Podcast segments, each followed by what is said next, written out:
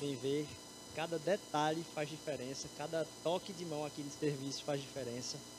É, é muito bom poder contar com tanta gente servindo, tanta gente é, entregando o coração. Ah, e só atualizando aí um pouco, a Daniel foi ver lá agora, dar um, uma notícia, o pessoal tá bem, não foi nada que, que causou algum dano uh, maior além do, do, trauma de ter passado por isso, né? Os bombeiros já estão lá, tá vendo, mas o pessoal foi lá ver como é que eles estão, eles precisavam de alguma ajuda, mas graças a Deus tá tudo bem. Continue, como o Theo falou, em oração aí, uh, entendendo o, desafio que deve ter sido isso hoje na vida dessa, dessa família, não sei quem, quem são. Mas aí a gente volta aqui pela continuidade de algumas coisas que já foram faladas aqui, certo? A primeira delas é o churrasco que a gente vai ter semana que vem.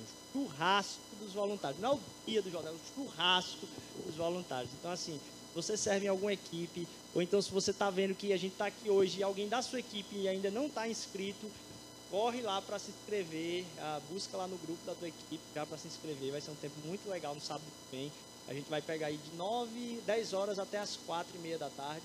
Ah, ficar ali é, no Parque Emanuel, lugar aberto, com lugar de jogo, também muita comida maravilhosa. Além disso, a gente tem, eu estou aqui na minha mão com um, uma carta de membresia da Mosaico. A gente está passando por um tempo de realmente deixar as coisas cada vez mais claras do que é a igreja, do que é o que, que a gente está fazendo aqui. Na verdade, tem tantas, tantas pessoas se reunindo com o nome de, de igreja, né? E tantas uh, pessoas com histórias diferentes dentro da, da assim, do viés de espiritualidade que a gente quer cada vez mais deixar mais claro isso e ao mesmo tempo uh, poder servir melhor, não só vocês, mas a comunidade. Eu diria que essa carta de membresia aqui tá, vai estar tá disponível na mão de Manu. Não sei se quando está aqui ou está lá fora, tá ali. Você pode procurar Manu já já, é, no final do isso aqui vai estar disponível lá para você é, poder pegar, levar para casa, dar uma lida, porque semana que vem a gente vai fazer um ato aqui de gratidão. É, isso aqui é muito mais para vocês do que para a gente. É muito mais um ato da gente dar de entrega, ah, de deixar mais clareza com aquilo é que eu estou fazendo aqui na comunidade. Para que cada vez mais seja entendido por todos nós, muito mais do que para a gente precisar utilizar simplesmente isso aqui, é mais um presente na caminhada de discipulado da gente poder entender também para que lado a gente está desejando ir e para que você se entenda nesse processo de caminhada também junto com a gente, se isso é o que Deus tem ah, entregue como caminho para a sua jornada ah, conosco. Então, vai estar tá ali do lado já já. Ah, no final do culto, você pode pegar, levar para casa. Semana que vem a gente vai fazer um tempo aqui de assinatura, reconhecimento e celebração disso. E aí, por último, eu queria agradecer a presença do pessoal lá do, da Semente de Paz que está aí. Ai, que legal, que massa, bom demais. A gente tem um pessoal aqui ah, muito, muito do coração, assim. Eu vou falar um pouquinho mais a respeito disso durante a, prega, a pregação, mas muito legal, viu, Irle, vocês todos aí que tiveram a coragem de sair lá de Garaçu, ah, de um projeto muito bonito. É, chamado Semente de Paz, que a gente há um tempo atrás já comentou aqui a respeito e como a gente estaria, no, vamos assim, dando passos e engateando no início de relacionamento. E eu vou comentar um pouco mais a respeito disso um pouco mais para frente. Mas aí eu queria também dizer para quem é papai e mamãe, semana passada o pessoal do, do, do Kids veio falar, dizer, poxa Rodrigo, tava, teve um problema muito legal, tava com muito bebê aqui. E não tem como botar os bebês com as crianças grandes aí. Então essa semana foi uma correria para que isso não acontecesse de novo essa semana, de separar lá o espaço que estava da nossa sala colaborativa, que agora está aí no meio do corredor. O, o, o, se você quiser fazer a doação de alguma coisa da nossa sala colaborativa de, de café e tal, está aqui do lado de fora agora. E lá está com um berçáriozinho, um início de berçáriozinho, para que as criancinhas mais novas possam ah, tá sendo bem cuidadas também lá. Ó, Benício aqui, o cara mais uh, tá mais presente aqui na igreja, Benício ali. É, galera, a gente chega hoje no, no último trecho do livro de Ruth. É muito massa poder estar tá falando no dia de hoje aqui. A gente tem ainda mais uma pregação na semana que vem a respeito desse, desse livro, mas a gente veio correndo ele do início ao fim e hoje a gente chega no último trecho dele. A gente vai até o último trecho do livro de Ruth, quatro capítulos, Hoje é a 12 pregação, 12 encontro, onde a gente lê um livro que é numa tacada só e quantas verdades profundas a gente pode tirar até aqui. É, e a gente fala que isso aqui é a palavra de Deus. Então, se é a palavra de Deus, quando você abre, você ouve a quem?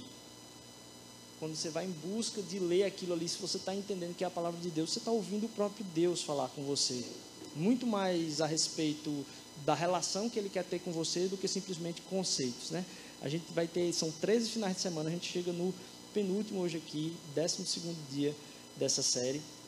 E aí eu queria que você ah, abrisse comigo no trecho que está lá é, em Ruth capítulo 4, versículo do 11 ao 22. Ruth 4, do 11 ao 22.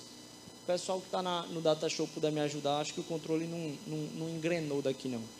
Ruth capítulo 4, do 11 ao 22. Ah, foi agora ali. Os líderes e todos os que estavam na porta confirmaram: somos testemunhas. Faça o Senhor com essa mulher que está entrando em sua família, como fez com Raquel e Lia, que juntas formaram as tribos de Israel. Seja poderoso em Efrata e ganhe fama em Belém. E com os filhos que o Senhor lhe conceder dessa jovem, seja a sua família como a de Perez, que Tamar deu a ajudar. Pode passar. Boaz casou-se com Ruth, então, e ela se tornou sua mulher. Boaz a possuiu e o Senhor concedeu a ela que engravidasse e desse à luz a um filho. Então, agora que eu, eu perdi aqui, porque eu, inventei de marcar numa cor que eu não consigo ler. Veja que, que inteligência maravilhosa. É, Boaz casou-se com Ruth e as mulheres disseram a Noemi: Louvado seja o Senhor, que hoje não a deixou sem resgatador. Que o seu nome seja celebrado em todo Israel. O menino lhe dará nova vida e a sustentará na velhice, pois é filho de sua nora, que a ama e que lhe é melhor do que sete filhos. Noemi pôs o menino no colo e passou a cuidar dele. As mulheres da vizinhança celebraram o seu nome e disseram: Noemi tem um filho, e lhe deram o nome de Obed. Este foi o pai de Jessé, pai de Davi. Essa é a história da descendência de Perez. Perez gerou a Esron, Esron gerou a Arão, Arão gerou a Aminadab, Aminadab gerou a Naasson, Naasson gerou a Salmão, Salmão gerou a Boaz, Boaz gerou a Obed, e Obed gerou a Jessé, e Jessé gerou a Davi. Vamos orar. Deus, obrigado por essa palavra. Nos ajuda a entender os teus propósitos para a nossa vida aqui hoje.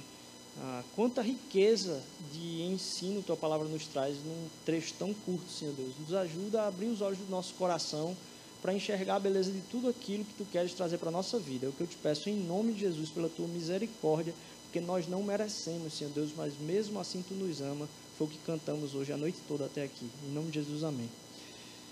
Ah, a gente falou sobre várias características de Deus nessa série.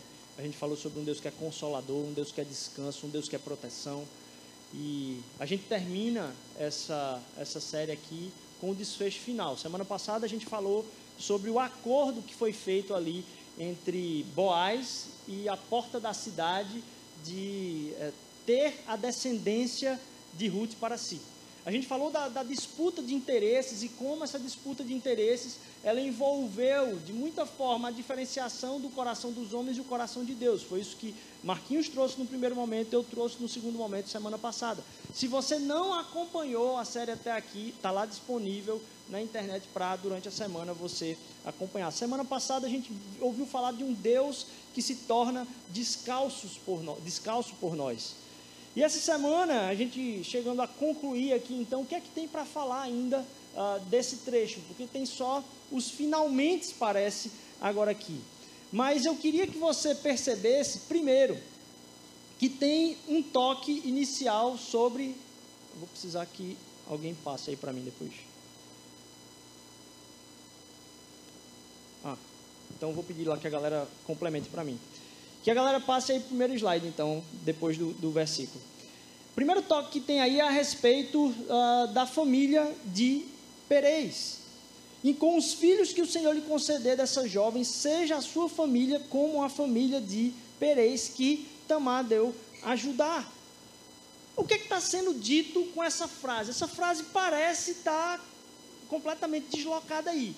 Mas perceba que agora aqui no final do texto, esse, esse, esse livro que é meio emblemático por não falar diretamente a respeito o Senhor, não falar do nome do Senhor, não falar do nome de Deus de uma forma explícita a respeito ao Senhor disse isso, vocês precisam fazer isso, ou o Senhor tocou nisso aqui para que o povo fizesse. Não, tudo aquilo ali está implícito na vida diária das pessoas. Por que é que aparece a família de Perez aqui?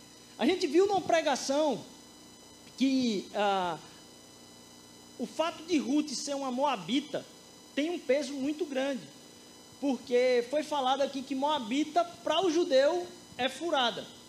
Naquela época, na verdade, a figura da Moabita, ela carregava em si o histórico de um incesto. Porque a família foi formada pelo, pelo, pelas duas filhas de Ló, que não tendo, e percebam o link, não tendo como ter filhos, nossa, galera rápida, parabéns aí pessoal, hein? É, não tendo como ter filhos, elas decidiram embebedar o pai e ter a descendência a partir dali. Essa origem de vergonha colocava o povo moabita como se fosse distanciado do povo de Israel. E imagine você olhar, disse: "Não, meu irmão, aquela família ali é bocada, porque aquela galera ali não não é pura. Não tem como se relacionar com ela porque ela não é pura." E a beleza da gente ver no final do livro ele cita, olha, primeiro, eu espero que é, a descendência de vocês seja como a descendência de Perez. Primeiro ele fala o nome de Raquel e Lia, que deram origem às tribos de Israel. Também uma relação meio controversa, que a gente não vai entrar aqui hoje, mas poderia citar várias uh, contradições dessa relação também de, de Raquel e Lia e Jacó. Mas é, Além disso, ele cita Perez. Quem é Perez? Perez é aquela que deu um filho, como é falado aqui, a Judá. De que forma esse filho foi dado a Judá? Judá, olha a semelhança, tinha um filho chamado Er. Esse filho Er fez coisas muito maléficas aos olhos do Senhor e o Senhor decidiu tirá-lo da terra. Não bastasse isso, tinha um outro filho. O nome desse filho era Onã. Esse filho Onã, ah, olhando que deveria cumprir com a lei de deixar uma descendência para o seu irmão, que a gente viu aqui no, no, em todos os textos, Onã decide: não, não vou gerar porque a herança não vai ser minha. Eu vou estar deixando o nome para o meu irmão e não para mim. Percebe a semelhança de toda a história daquilo que a gente estava comentando aqui? Mas ele tinha um outro filho chamado Selá. Só que aí, Judá, olhando para Perez, diz assim, ou desculpa, para Tamar, diz assim: rapaz, Tamar é furada. Como Ruth, que se envolveu numa família e o cara morreu, Tamar tinha se relacionado com o primeiro filho, ele morreu. Com o segundo filho, o cara se esquivou, quer dizer, ele tinha relações com ela, mas ele se esquivou de cumprir a promessa de Deus e deixar a descendência para ela por vontade própria. E aí morreu também. Então, se tem alguém que é mais furada do que Ruth, era, a, Ruth a Moabita, era Tamar. E aí, como é que acontece a relação de Tamar gerar Perez? Um certo tipo de incesto também. Só que agora por decisão do próprio Judá. Judá encontra ela no meio da estrada, ela se veste e é confundida com uma prostituta, é, ele tem relações com ela. Quando é, é, sabe-se que ela, a, a Nora teve um filho e um filho que ninguém sabe quem era o pai, teoricamente, ele fica furioso e manda matar ela. Ela tinha pedido de presente durante a relação uma coisa que ele ia dar para ela.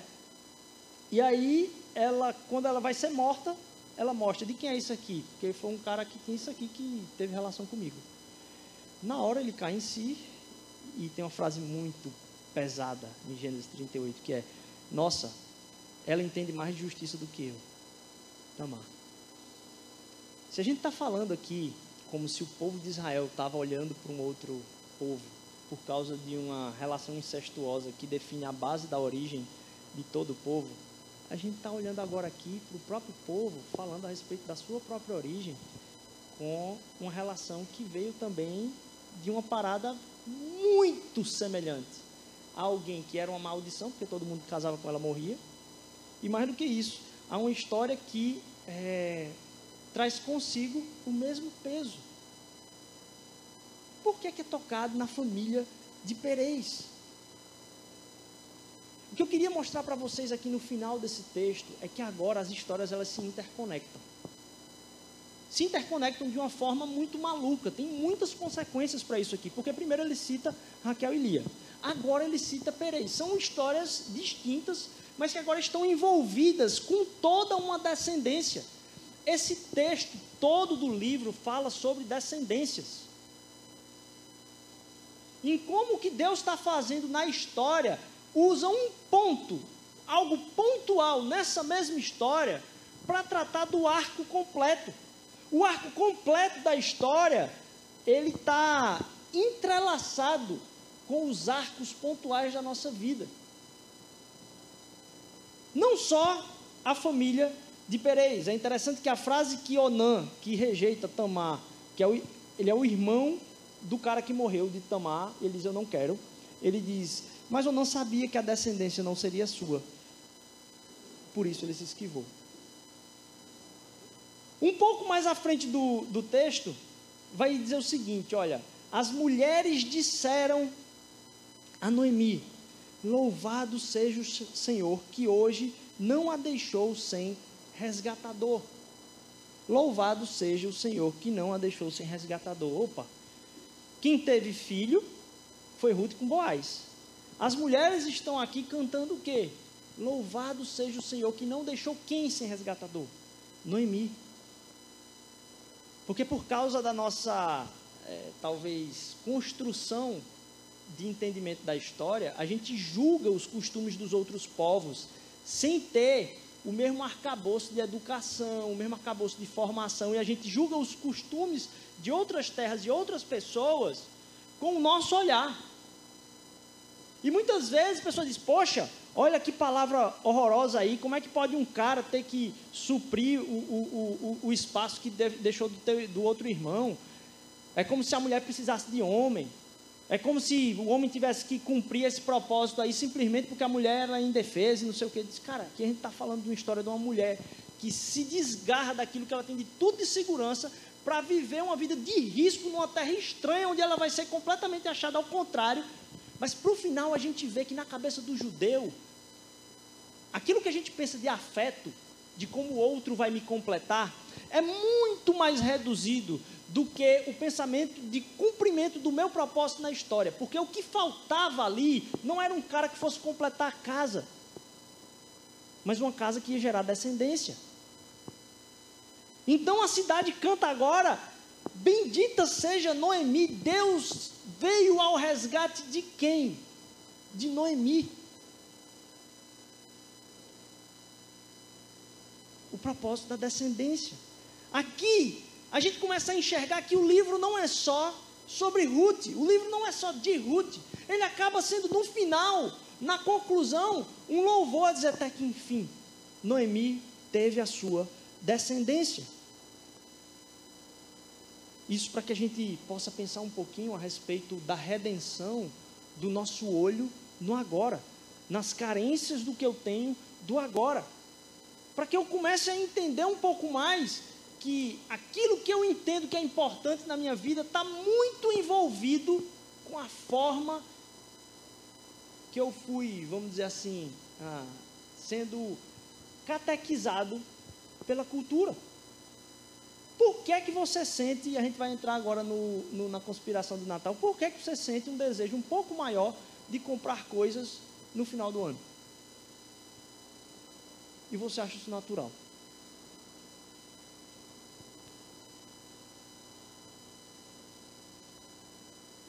A gente está envolto em outras histórias e a gente deixa que outras histórias ditem o que deve acontecer com a nossa história.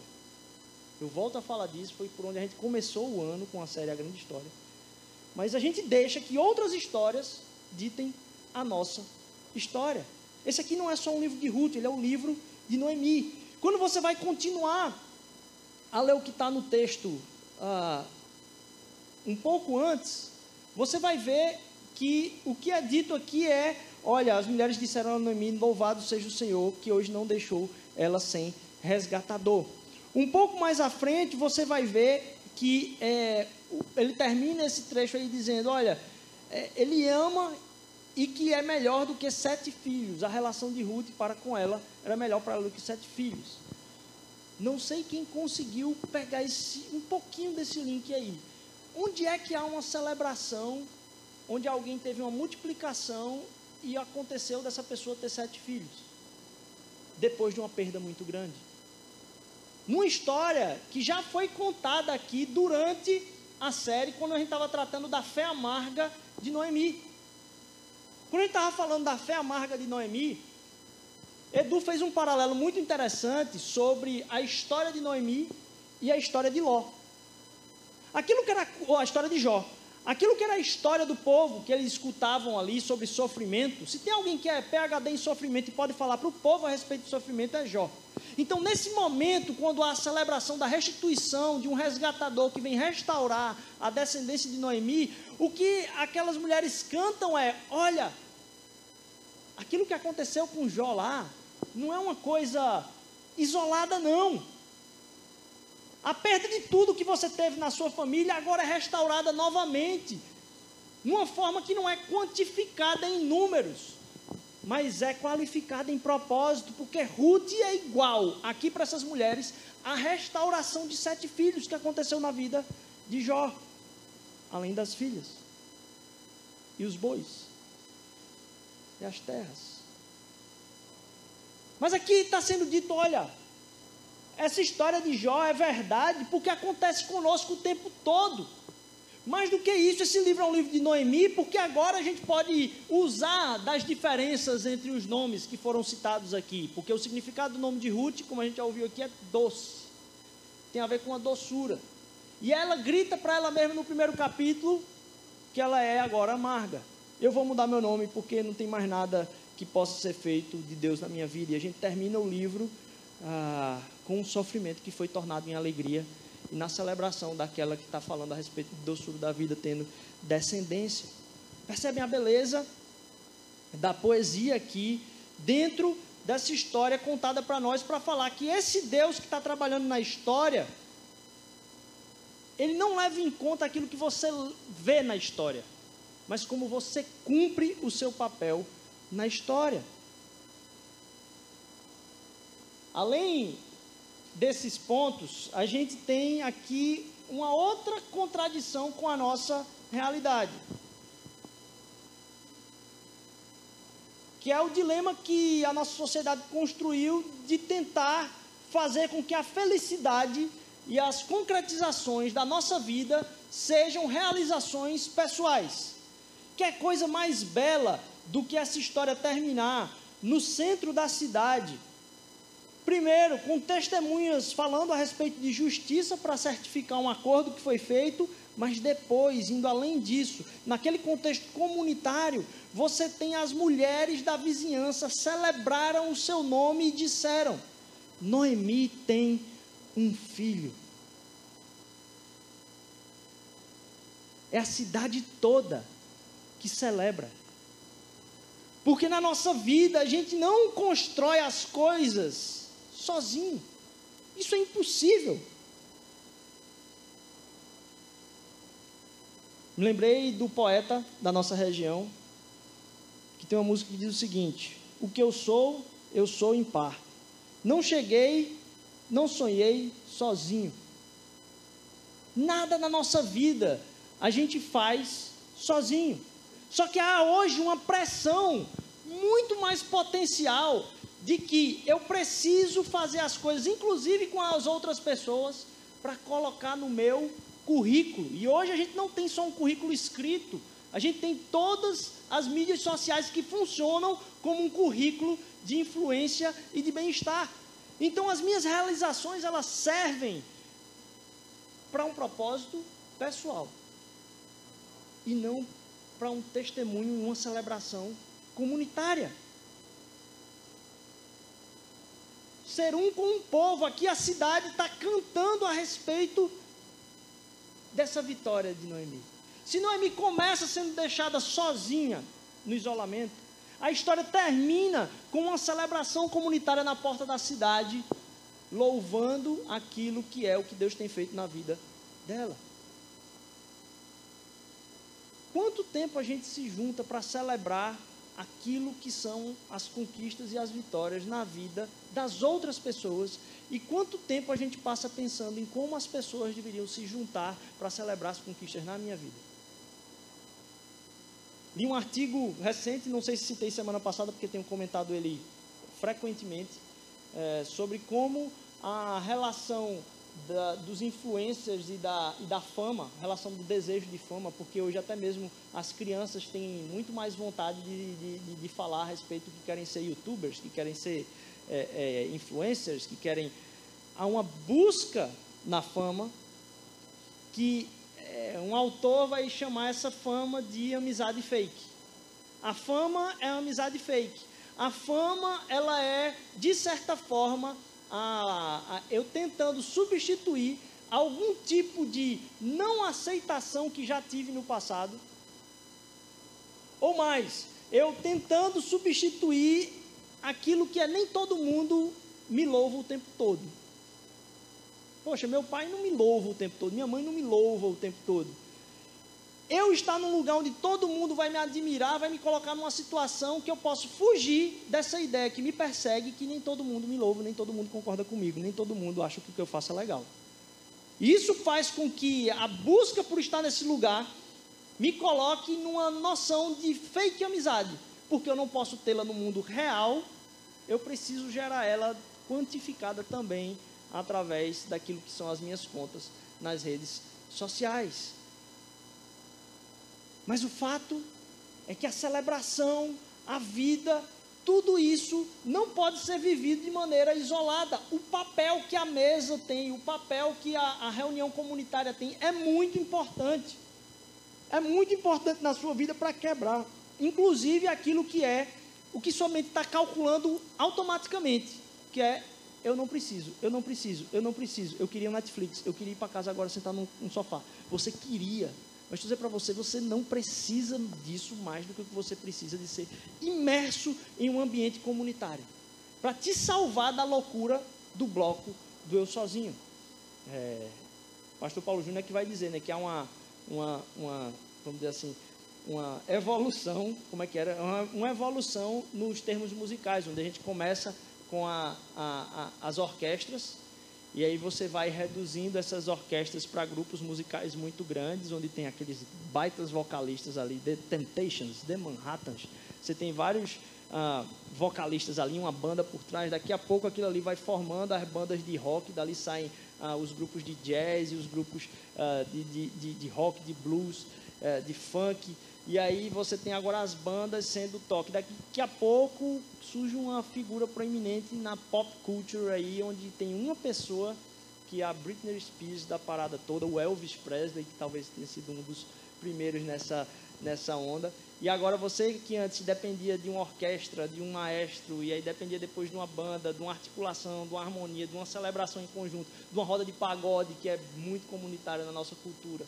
É, você vai mudando, migrando disso aí, daqui a pouco surge o quê? As duplas sertanejas. E aí você já dispensou muita coisa dessa relação, e daqui a pouco a gente está no ápice da louvação do Eu Não Preciso de Ninguém, que é a música eletrônica.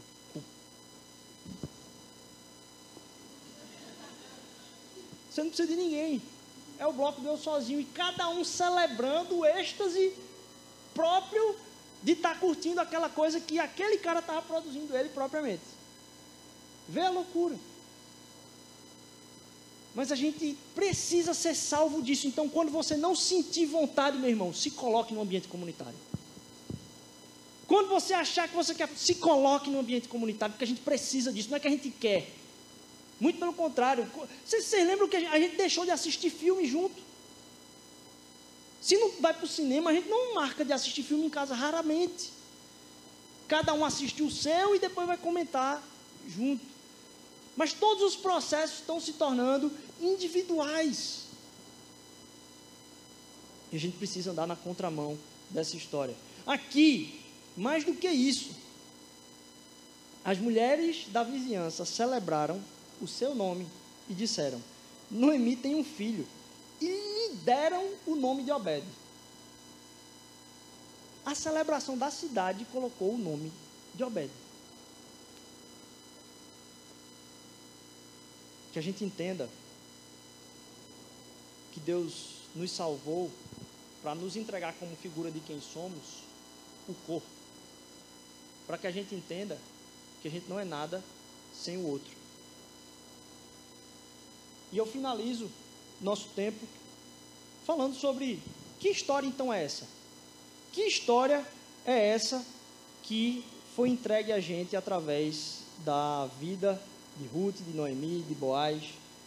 Eu não sei se eu marquei aqui antes, mas queria ver se deixava aí para vocês lerem também.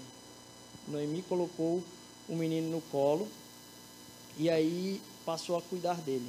As mulheres celebraram. E aí depois desse parágrafo tem dizendo o quê?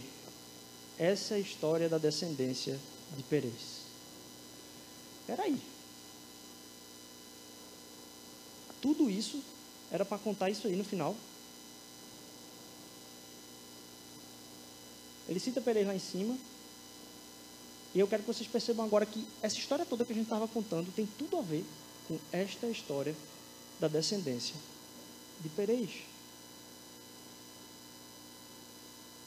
Sabe por que essa história da, da descendência de Perez?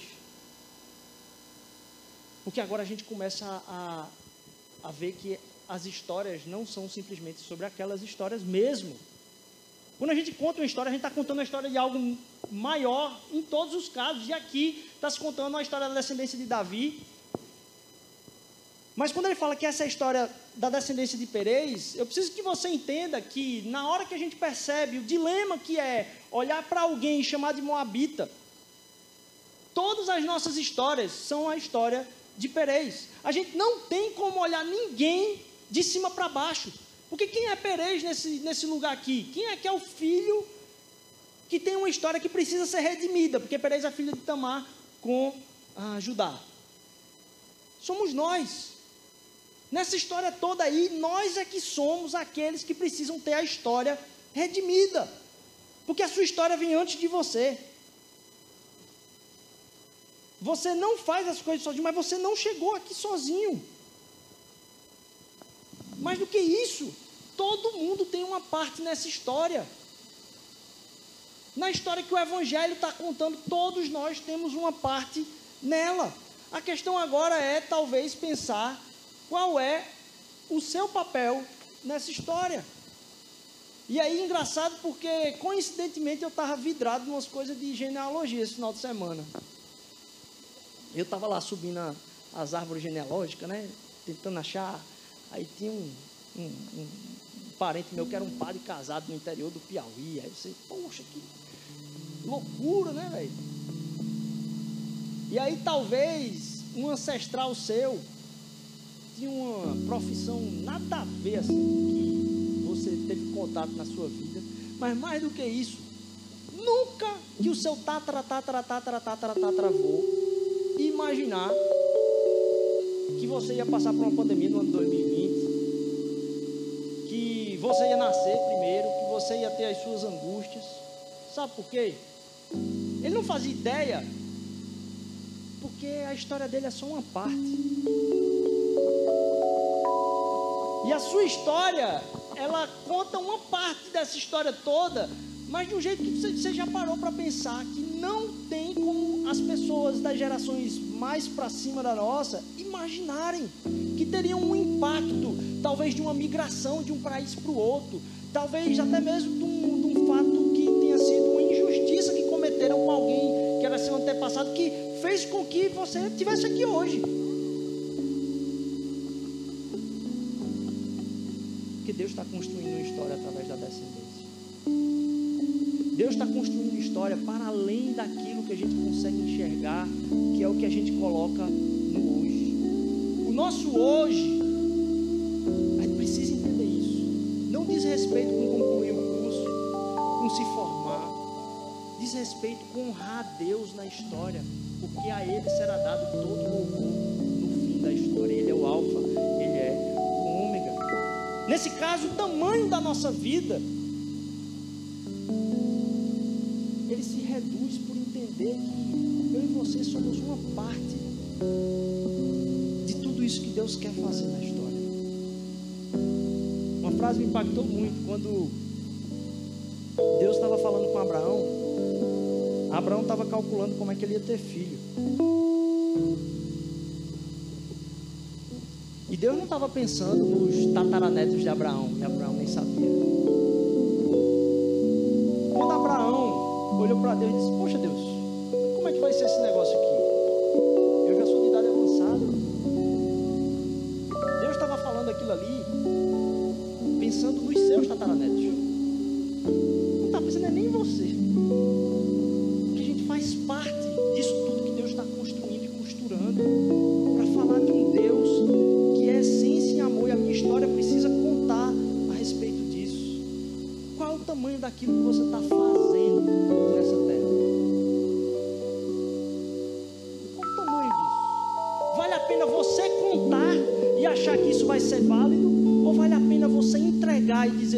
faz o que tu quiseres, porque essa história veio muito antes de mim. E eu sei que o Senhor está pensando muito além de mim.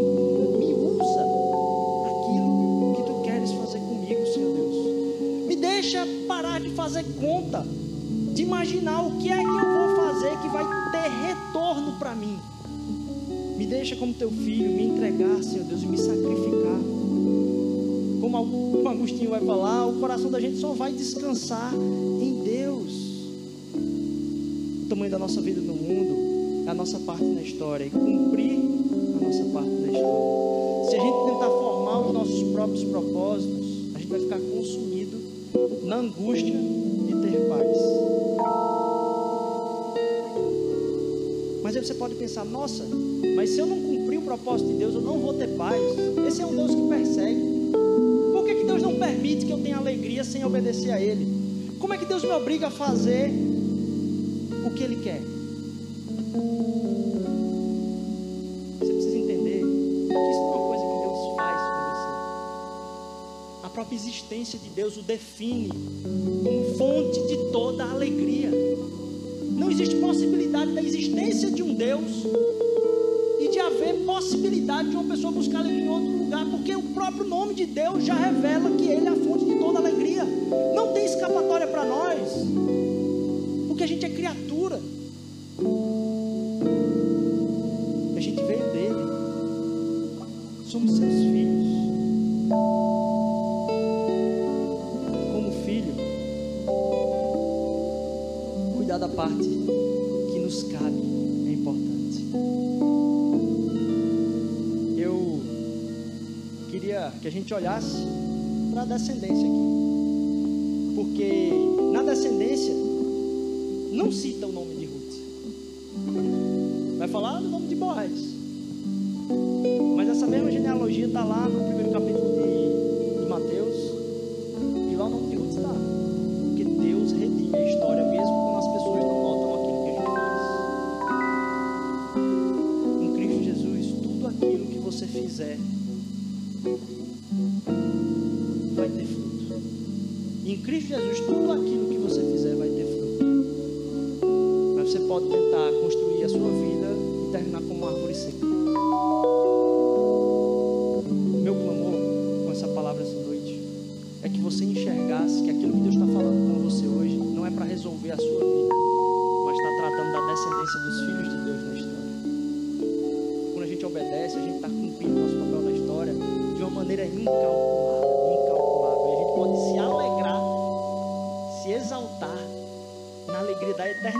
Sendo vivida hoje.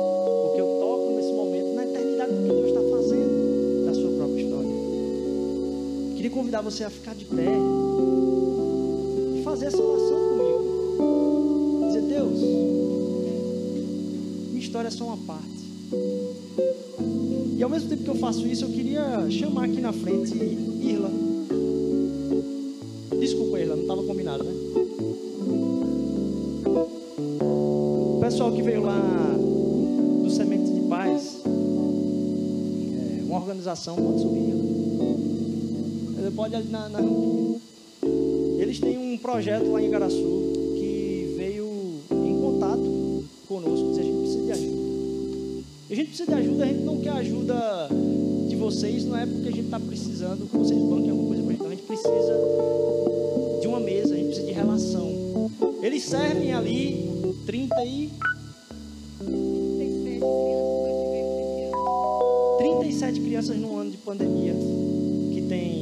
café da manhã, uma comunidade muito pobre de Igaraçu.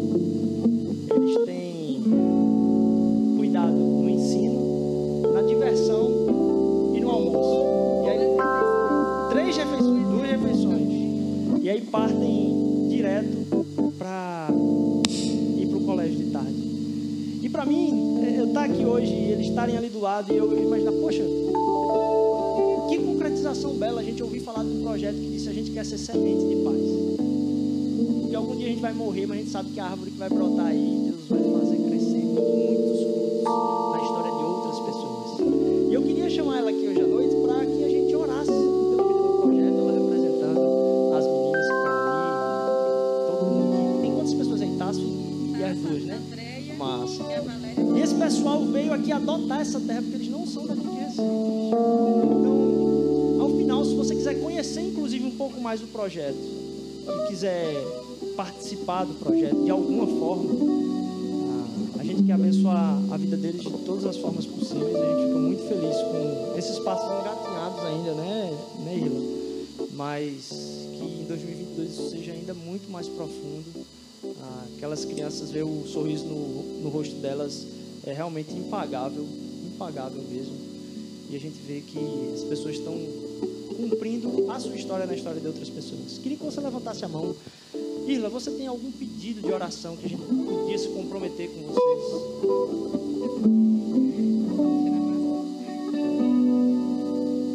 Irmãos, é uma alegria muito grande estar aqui.